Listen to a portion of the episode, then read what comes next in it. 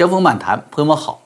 在过去的半个月时间里啊，我突然发现有个词儿很刺耳、很霸道，也很刷屏啊。什么字儿呢？什么词儿？资格啊！白宫关于外交抵制北京冬奥会的决定对外公布之前呢，华邮华盛顿邮报的记者叫乔什罗金，十一月份把这个消息透露出来，紧接着就引发了这抵制奥运的热潮。中共喉舌海外央视女主播刘鑫在社交媒体上就跟罗金呢就干上了互怼。刘鑫在几轮舌战之后，大声斥责罗金说：“你以为你是谁？你有资格告诉我该怎么做吗？请接受新闻的培训，尤其是道德部分。”那什么招惹了刘鑫去质问对方做记者的资格，质疑他的道德呢？那么什么才是一名记者应该具备的职业道德呢？另外一个就是中共外交部长助理，原来著名的发言人、女发言人、女战狼华春莹，她来怼日本前首相安倍晋三。啊，安倍在十二月初参加台湾的一个叫做国策研究院论坛的时候，发表讲话说，台湾有事等同日本有事，也等同日美同盟有事，表达美日不会坐视中共攻台。那么，中共外交部部长助理华春莹，他当天晚上就召见日本驻华大使去抗议了，哈哈，也不管人家当天晚上那个寿司有没有吃完啊，就是你们这个言论极端错误，日本没有资格。说台湾的问题没有资格对台湾问题说三道四，哎，那我们就来串一串这几个话题哈，就聊聊中共这个国家发展战略当中的资格论从何而来，这种主宰着中共领袖言行决策的霸凌思想，究竟会把这个国家和民族带向何方？先说海外央视刘鑫的这个资格论，那么华邮记者呢，他是透露说抵制奥运会的这个消息啊。其实说透露呢，是可以说是已经是不是新闻的新闻了。为什么？因为在更早的时间，美国国会早就有这样的决议，并且白宫也做了非常积极的回应，只是个时间问题了。作为央视海外喉舌，中共的记者与主管们不可能不知道这些动态啊，而且偏偏的就很偏颇的认为这是华邮记者罗金的杜撰。那么刘鑫。的这种攻击和他的这个资格论，不是反过来会伤害自己作为记者的敏锐和基本判断吗？其实啊，咱们知道，你看刘鑫，刘鑫不是那种说不聪明的黄毛丫头。从川普时期与福克斯主持人里根他的那个公开辩论就很清楚，他的一切行动都有安排，是有明显的政治任务的。在美国。有谁会去看中共的海外喉舌言论呢？但是这个 CGTN 的海外央视啊，就可以借助福克斯这样的大台，迅速让自己涨粉，啊，也可以巧妙的通过这个辩论呢，让中共的形象和欺骗呢，这种舆论呢，进入美国人的晚餐桌话题上。要说政治包装话语，说呢，福克斯女主持人那是美国傻妞嘛，是吧？你怎么能搞得过中共几十年精心打造的喉舌呢？两个人台下原来是唇枪舌剑、硝烟味十足的，激将法引诱福克斯上钩。哎，到了电视台直播，一看福克斯的里根依然是福克斯的里根啊，还是那个傻妞。但是央视的流行一下子从战狼变成了绵羊。好生乖巧灵动啊，那你说美国人会不会说，嗯嗯，OK，中国的政策也许不那么坏，至少他们的女人看起来很好看，是不是？然后咔说完了，餐桌上的美国男主人切下一块牛肉放进嘴里，那你看刘星后面的央视领导开始暗暗偷笑，嘿嘿，美国佬咬饵上钩了。其实，同样的，刘鑫此次对罗金发难，实际上并不完全来自于自己的主观愿望，而是来自于中共高层的错误判断以及宣传口的任务。怎么个错误判断呢？我们知道，习近平和拜登是十一月十六号进行了视频通话的，中美在几乎所有的领域全都在发生着对抗，而习近平似乎找到了还有可能进行的合作领域是什么呢？就是全球气候问题。很显然。啊，他是被自己的那些国师们给忽悠的，是不是？说这一点啊，是美国现在执政党啊，呃，要要的政治重点啊，绿色经济、绿色政治，咱们投其所好嘛，是不是？所以呢，投其所好，希望能换得中美关系中啊一点可以缓和的空间，可以进行勾兑的这么一个话题，哎，所以才答应下来啊，是吧？哎，去吧，那就跟拜登视频见面吧。咱们知道，拜登团队张罗着半年多了，要安排两位见面，安排不了。习近平一直不开金口吧？好，现在好了，中方同意见面了，嗯，那么答应全球话题的合作不能白答应啊。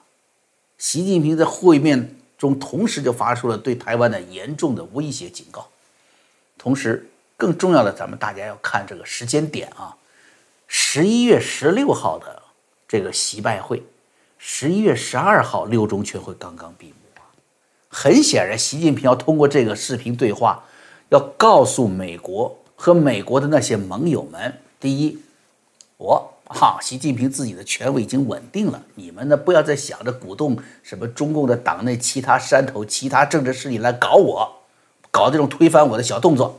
哎，习近平第一打算，第二什么？台湾的事情你们要知道让一让，别什么都你们得了，是吧？此外呢，六中全会开完，明年是关键一年，你们要务实一点，不要给我惹什么麻烦出来。这就是习拜会中方的打算。十二号开完六中全会，十六号安排见面。那么宣传口包括刘鑫的这些什么海外央视的党支部，那肯定是要服务于这个政治目的嘛。那么明年一开春最重要的政治任务是什么？冬奥会，这就是关键。美国的态度会决定整个西方社会的动作。那么刘鑫的任务是什么呢？他在 Point 节目当中呢，他喊话了那个乔什罗金。是什么引发了有关美国外交抵制北京奥运的谣言？是一名《华盛顿邮报》专栏作家的观点，他被伪装成内幕消息，他就是乔什·罗金。他在《华盛顿邮报》写道：“拜登总统十一月前宣布此消息，好吧？现在十二月了，我们等待你的道歉。”刘鑫这个视频中还称啊，自己去过新疆，说那里的人们生活的很幸福。大家看出来了吧？长期生活工作在美国的刘鑫，他肯定早就知道，美国抵制奥运会的声音是来自国会，也就是民意的催促，这是必然要做的事情啊！在美国来说，民主社会啊，你总统不遵循国会的声音，不遵循民意，那就是违背民意，那就是要给自己造成重大的不利的。也就是说，罗金这个事儿，他不透露消息，很快也有人说，这根本就不是新闻的新闻了。但是熟悉美国的刘鑫，他的动作目的性非常强，就是要把罗金塑造成所谓抵制奥运会的谣言制造者。他为什么那么做呢？目的有三个啊。第一，把外交抵制冬奥会的发起人是美国国会这样一个重大事实转移到。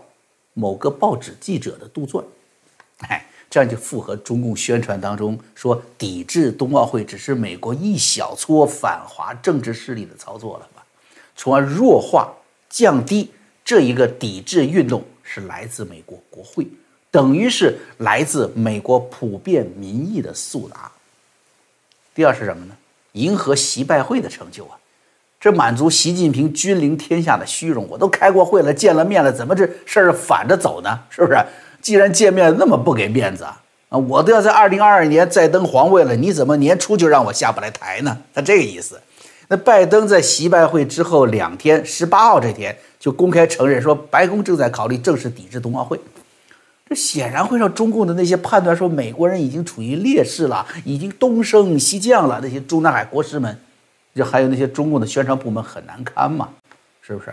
于是呢，主动替拜登，这个这个不给面子，给他找个台阶下，是吧？你看，都是一个小小的报社记者在造谣，所以才掀起的风浪。白宫是不得不去应付一下，回答他。这是第二个目的。第三呢，弱化彭帅事件，弱化他十一月二号发出的爆料帖子的影响力。你看，原来。这一系列的动作都是政府动作，是不是？从美国到整个的欧盟，都是政府在关注，是不是要搞这个外交抵制，不派官员。那现在一下就进入到运动员和民众的这个切实层面了。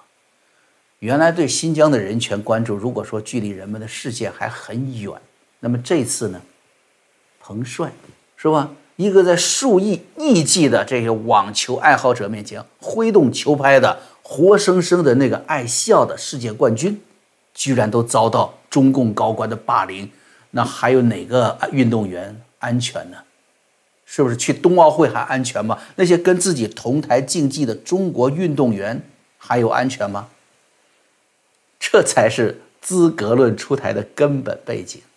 哎，你想为什么会恼羞成怒，大骂对方没有资格？那不仅是刘这个刘鑫这个自己的这个情绪失控是吧？而且是整个中共形象受到了质问。自由社会，自由的人民自觉发起在国际各大社交媒体门户网站的关注彭帅事件。他们这个热烈的讨论，在质问。中共，你有资格主办象征人类和谐共生的奥林匹克运动会吗？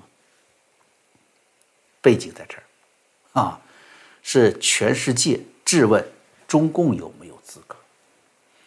当然恼羞成怒了，是吧？我除了这个跟大家分析这个刘鑫发起攻击，就是跟这个二零一九年与这个福克斯主持人论战一样，有着明确的组织安排之外，哈。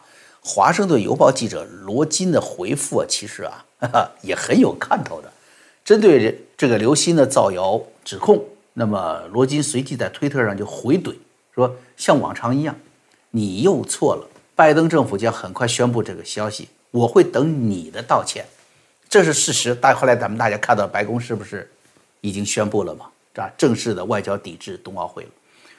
然后。”罗金接着说了：“但你是专制政权的宣传喉舌，你不是真正的记者，所以我不期望你这么做，真不期望你道歉，是吧？你说这个话也是代表着这个独裁政权说的啊。其实这里已经给刘鑫下台了，是吧？你你你就住嘴得了，别人都理解你是在执行党的任务呢，是吧？”那刘鑫回答说：“你的陈词滥调，你有新的内容吗？”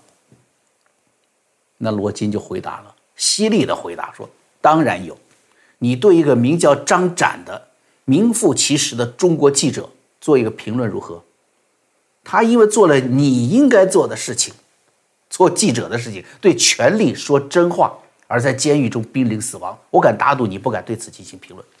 那就在这个时候，刘鑫就被激怒了，说：“你以为你是谁？你有资格告诉我该怎么做？这么来的是吧？资格论。”那罗金还是不依不饶，啊，一语道破说：“你不敢了吧？”事实上呢，如果你说的任何批评你政府的话，你也会被抓起来。历史将就中共犯下的种族灭绝，对和像你一样为其辩护的人进行严厉的审判。这个就是《华盛顿邮报》记者罗金与海外央视记者刘鑫的互怼。所以，什么是资格啊？罗金的资格。与任何一个生活在自由世界的人一样，他的说话的自由来自于天赋人权，啊，至少来自于宪法的保障。而刘心的资格呢，则来自于独裁者的赐予。只有你放弃做人的良心，去小心的维护主子定下来的规矩，并且要更小心的去揣度主子的心思，你才能获得。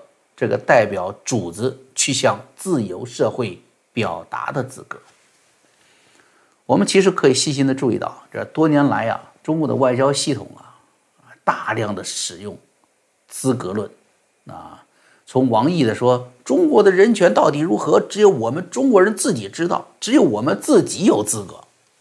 杨洁篪阿拉斯加二加二会谈，也是美国没有资格，啊。啊，胡锡进说美国没有资格说台湾啊，美国没有资格说新疆啊，然后说布林肯你没有资格说中国的核扩张。刘鑫呐，只是咱们说这个巨大的什么中共霸气的底层的一个小小的出气口，咱们关键要看中共资格论这些个底气从哪儿来的啊，所以咱们就要看中共的所谓这些。资格论的高层的发表者了。十二月一号，日本前首相安倍晋三呃警告说：“习近平，你不要进攻台湾。”那华春莹当天晚上刚才说了，召见了日本驻华大使垂秀夫，指责安倍言论极端错误，称日本没有任何资格和权利对台湾问题说三道四。结果呢，好像也没起到任何作用。安倍晋三呢，十四号再次挺台，啊，你说了我没资格，我告诉你，我多说一遍，你看我有没有资格？现在中国大陆很多人都被中共灌输的。都已经根本不懂得什么是正常人类社会的基本沟通方式了，更不要说外交上的这种策谋了啊策略了。当然也难怪了，你在国内都是什么学生揭发老师，儿子揭发母亲，那你对其他八竿子打不着的人还会有基本的尊敬吗？不可能有嘛，是不是？就连别人说的是什么都不知道，就知道怒气发作，骂声震天，是吧？殊不知道啊，别人的为什么说这番言论呢？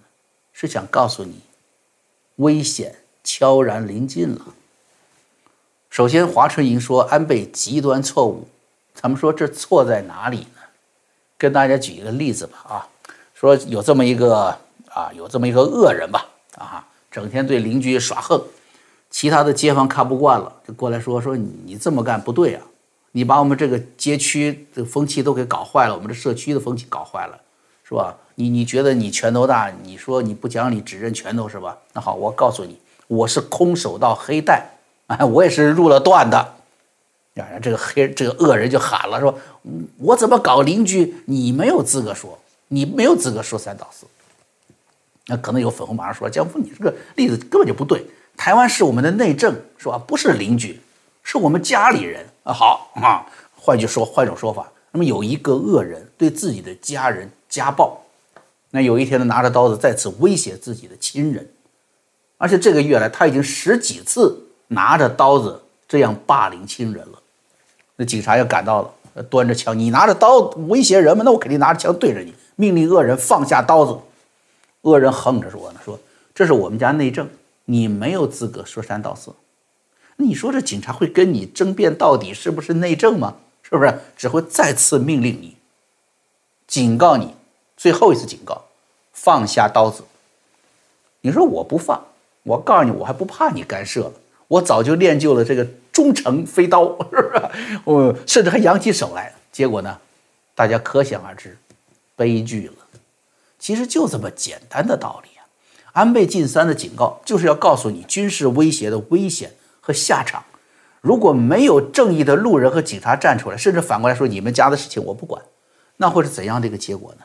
一定会有更多的邻居受害，甚至你的家人受害。而如果你执意的去行恶，那么你一定会付出巨大的代价。说到这个里的你啊，不仅是中共啊，也包括了这些罪恶的协同者。实质上呢，安倍晋三呢，并不是没有资格的。据日本朝日新闻报道说，安倍发表对台湾的这一些言论之前呢，就前一天，十一月三十号，他在首相官邸跟日本现首相安田文雄会面了，两个人会谈了二十分钟。这是安倍二零二零年九月份说身体的原因啊辞去首相职务以来第一次访问日本首相官邸，所以是很重要的一次谈话。那么第二天又发表了这样重磅的讲话，你说？中共认为的说是啊，那一个什么退休的安倍这么一个干部对国家重大决策指手画脚，呃，不具备资格，是这样子吗？显然，日本执政团队是清楚安倍要说什么的，而且给予了默认嘛，是不是？另外，中共也知道日本的政治文化是强烈的门阀色彩。什么叫门阀呀？就是日本的政治、经济、外交、政策实际上是操纵于几个主要的。政治家族当中的，二战时期，这个去满洲国，满洲国呀，就是东北啊，对，主管满洲国的日本人，而且他后来担任国防大臣的叫什么？岸信介。这个岸信介权力很大的啊，门生很多，朋友同学也很多。他有个同学，那个袭击珍珠港的指挥南云中将，一说大家都知道，对吧？日本战败之后啊，制定和平宪法，岸信介呢就因此成为了日本门阀叫做鸠山派的重要人物，并且成为了日本的一位一任首相。他的弟弟佐藤荣也是当过首相，是什么呢？六七十年代领导日本走入经济繁华的飞跃的那位当家人。安倍晋三跟他们什么关系呢？安倍晋三的爷爷跟岸信介是铁哥们儿，一起当当年早期时候对抗东条英机的。这安倍安倍晋三的父亲安倍晋太郎是安信介的女婿。随着安信介和安倍晋太郎去世，剩下的安倍晋三就获得了两大家族的政治支持，啊，并且跟其他几个政治家族大的门阀呀，小泉。啊，鸠山、福田家族都有联姻关系，所以华春莹说没有资格，你放在别的国家、别的政党那里也许凑合。你放在安倍这里，不仅你彻底搞错了，你还真的就把这个把这个安倍给惹毛了。他这个家族啊，从他叔公开始就张罗着要修改和平宪法的，要把日本的军事野心释放出来的。你不是把这样的安倍家族给惹翻了吗？对中国。有什么好处呢？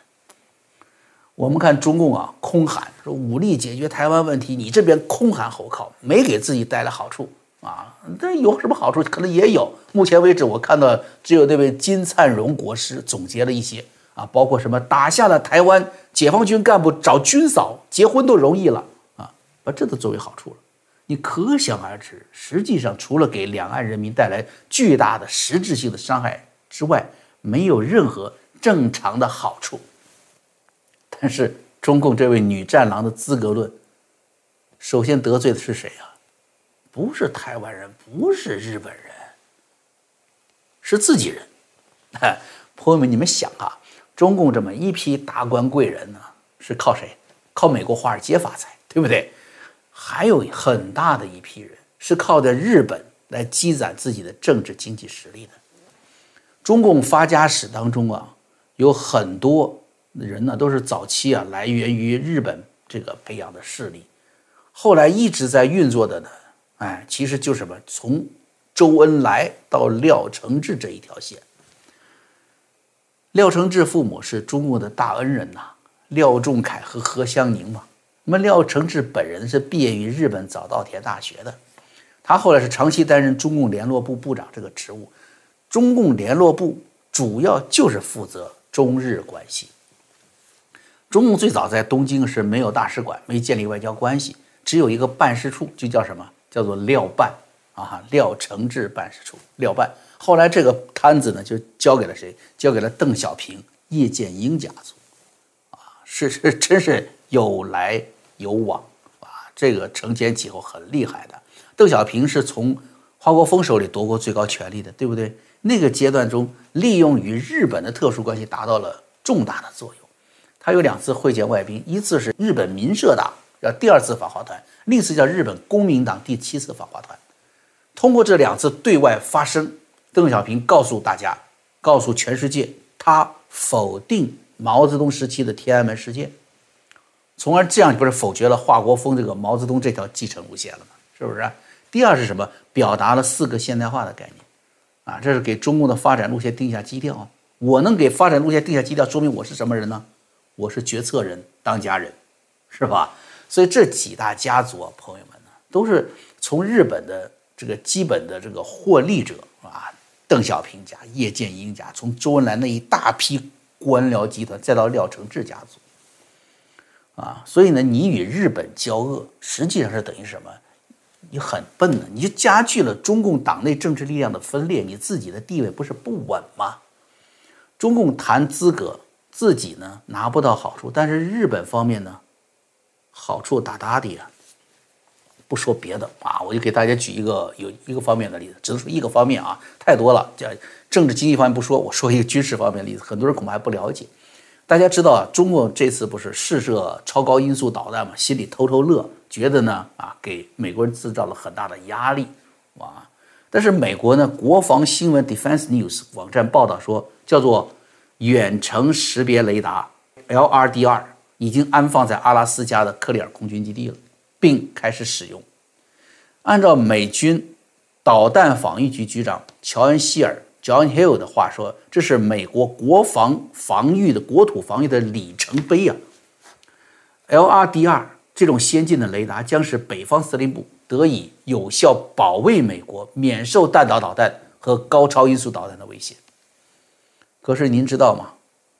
这个被号称是美国国土防御的里程碑的这个 LRDR，它只是一个叫做 Spy Seven、Spy 七的雷达系统的一个环节，而整个世界最先进的 Spy 七雷达系统即将被日本、加拿大和西班牙。三个盟国使用，其中日本将率先在海基平台和军舰上使用。你说这个大家伙，它其中的这个 LRDR，它安放在阿拉斯加是满足了美国本土防御需要。那你安放在日本意味着什么呀？中共啊，大家看新闻了，前段时间还在为俄罗斯出口给印度先进的 S 四百防空导弹系统吃醋呢，是不是啊？酸溜溜的啊！而这套系统。有用吗？对于以色列在战斗中使用的 F 三十五根本都没有发现，啊，后来是人家这个以色列飞行员故意低飞、低空飞行。现在低空飞行不是说这个躲雷达的，他是给你地面的这些人员看，我来过了，你们的导弹都没发现，故意给对手造成巨大的精神震慑。这个 Spy Seven 比俄罗斯的 S 四百根本都不在一个时代，先进不知多少了。而且对于日本来说，Spy Seven 一旦安装，远到中国内陆、甘肃、新疆的任何导弹发射行动根本无法遁迹。啊，这个因为咱们今天不做军事题材了，有兴趣的朋友可以去查一下 Spy Seven 的具体参数。啊，是洛克希德马丁公司搞的。啊，你说什么叫国际关系中的资格？如果中共认定是实力决定资格的话。那么你是不是在空谈和战狼的嚎叫中失去了这个资格？而帮助了地缘政治中最可怕的对手日本建立了这种资格呢？啊，当然还可以说说那一位啊，呃，天天攻击别人是否具有资格的胡锡进先生啊，突然发现自己一夜之间失去了资格啊，的确啊，你有技术。没有人否定你具有超人的雕盘的技巧，在这方面你具有无人能及的资格。但是，一旦主人不给你发牌了，你还能叼个啥呢？江湖漫谈，我们啊，明天再见。